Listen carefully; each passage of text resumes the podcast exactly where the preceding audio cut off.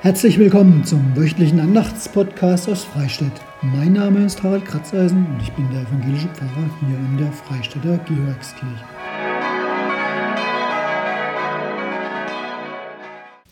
Siebter Februar, Sonntag Sexagesime. In den Kirchen, da haben nun die grünen Paramente die weißen abgelöst. Die Festtagsfarbe ist dem Grün gewichen Hoffnung? Blick auf Frühling? Nein, einfach nur normaler Sonntag. Aber Hoffnung? Nein, die soll uns genauso wenig ausgehen. Denn Sexagesime heißt, in 60 Tagen, da ist Ostern. Da feiern wir die Auferstehung Jesu. Wie in diesem Jahr, das wird sich noch zeigen. Auch da halte ich die Hoffnung hoch.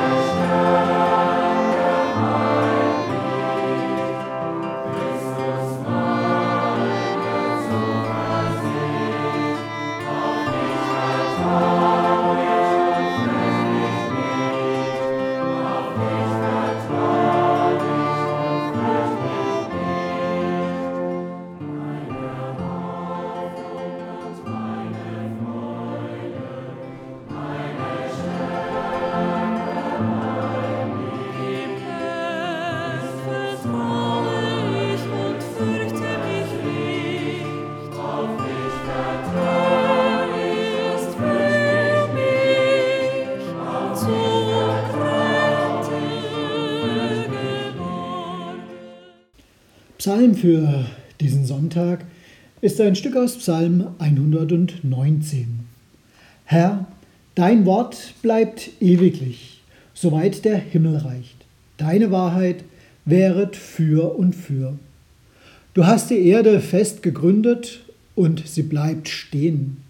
Nach deinen Ordnungen besteht sie bis heute, denn es muss dir alles dienen. Wenn dein Gesetz nicht mein Trost gewesen wäre, so wäre ich vergangen in meinem Elend. Dein Wort ist meinem Mund süßer als Honig. Dein Wort macht mich klug, darum hasse ich alle falschen Wege. Dein Wort ist meines Fußes Leuchte und ein Licht auf meinem Weg. Erhalte mich nach deinem Wort, dass ich lebe, und lass mich nicht zu Schanden werden in meiner Hoffnung.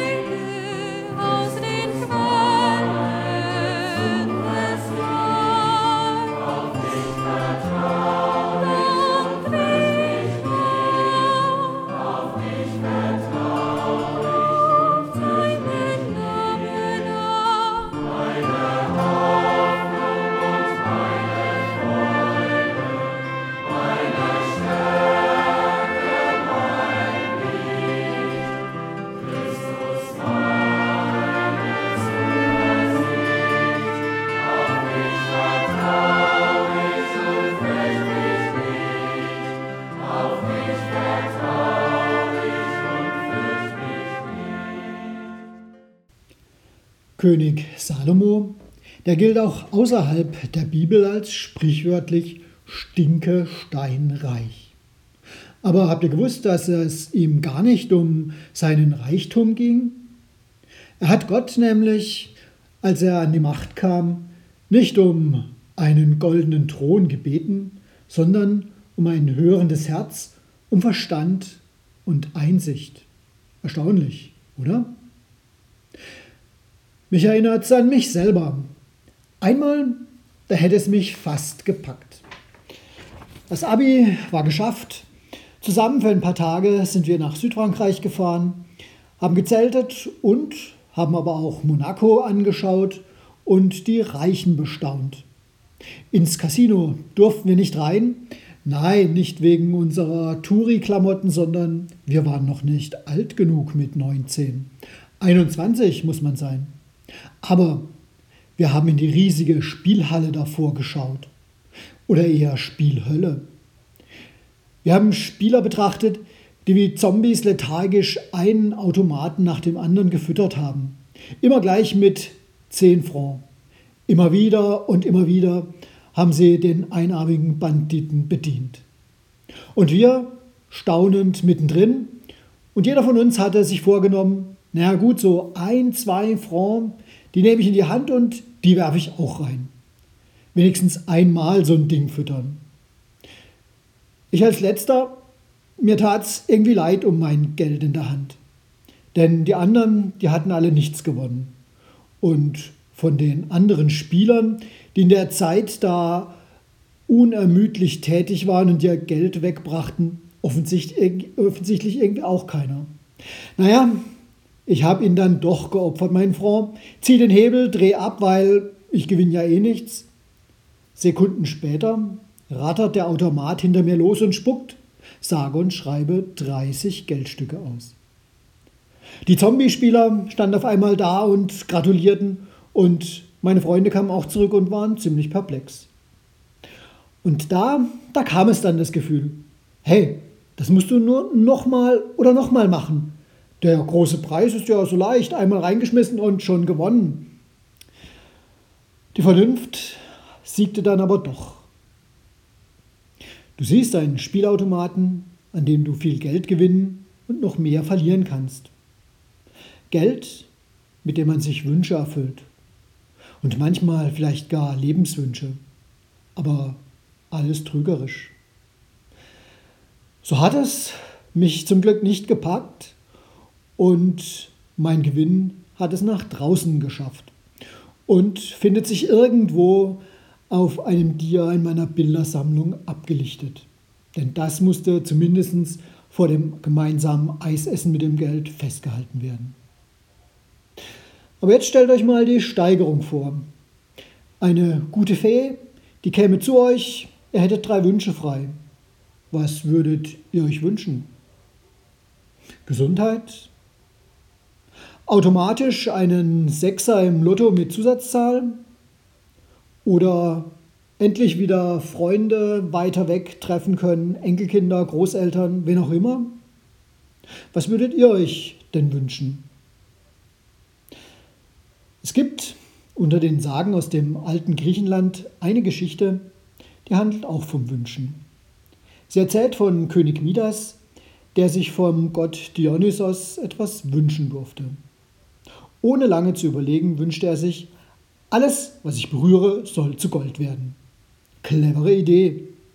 Und der Wunsch ging in Erfüllung, Midas happy. Was er nur anfasste, es wurde zu Gold. Bis naja, bis er Hunger bekam, sich zu Tisch setzte und essen wollte. Er nahm den Becher mit Wein, aber nix war's. Er griff nach dem Brot, konnte er nicht mehr reinbeißen. Er versuchte vom Braten zu kosten, ging auch nicht mehr. Denn Wein, Brot, Braten, alles, was er anfasste, wurde zu Gold. Sobald er irgendetwas nur berührte, wurde es Gold. Hatte er sich ja auch gewünscht. Natürlich anders gedacht, aber naja, der Wunsch ging in Erfüllung. Schlussendlich musste er den Gott Dionysus geradezu anflehen, ihn von den Folgen seines Wunsches wieder zu befreien.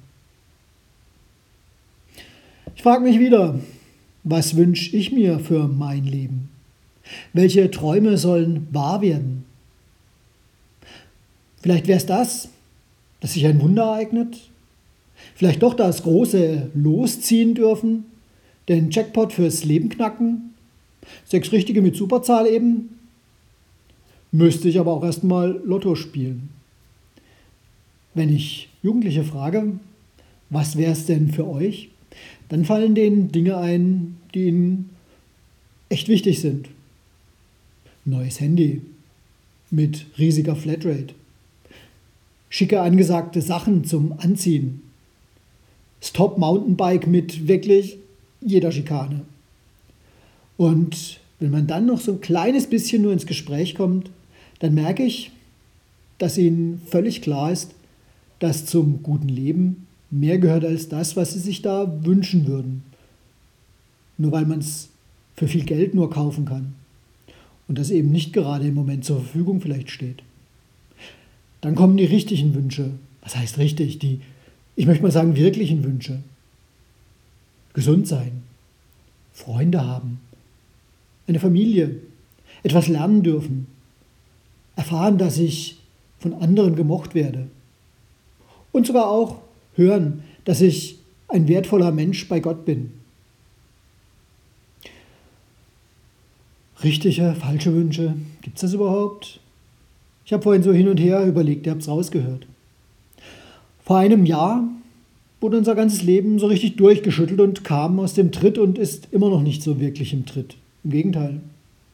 Scheinbar Selbstverständliches ging nicht. Die Oma besuchen? Naja, besser nicht. In den Urlaub fahren? Leider eher auch nicht. Fußball spielen? Oder wenigstens im Stadion die Spieler anfeuern? Gestrichen. Ins Kino gehen? Na, die neuesten Filme, die kommen erst nächstes Jahr. Manchmal merke ich erst dann, wenn ich es nicht mehr habe, was mein Leben so eigentlich wirklich wertvoll macht. In der Bibel, ich habe ihn vorhin schon erwähnt, da wird von König Salomon erzählt. Der hat Gott doch tatsächlich nicht um Glück, Reichtum und Macht gebeten, sondern um ein hörendes Herz, um Verstand und Einsicht. Und für mich hat er damit einfach Zeichen gesetzt. Jesus, viele Jahrhunderte nach ihm, hat es dann vorgelebt. Er hat gezeigt, was es heißt, achtsam zu sein und denen Herz zu zeigen, die sonst nur Herzlosigkeit erfahren. Aufmerksam zu werden für Menschen, die am Rande stehen. Nicht, dass alles, was ich anfasse, zu Gold wird, macht mein Leben reich. Habe ich schon verstanden. Auch wenn ich genauso wie viele andere Wunschträume mit mir herumtrage. Sondern, dass ich fair mit anderen bin, großzügig lebe und dankbar werde für das, was ich habe. Und auch umgekehrt. Wenn andere Menschen mit mir so umgehen, wie ich es mit ihnen tun soll, dann brauche ich Augen, das auch zu sehen und dankbar dafür zu werden. Ja, Neues ist geworden und wird es täglich wieder, wo ich anfange, genau so zu leben. Dass ich nämlich gnädig mit mir und mit anderen bin, dass ich abgebe und weiß, dass mich das nicht arm macht, sondern reich. Wo so etwas ins Herz gesät ist, da trägt, würde ich behaupten, das Leben reiche Frucht.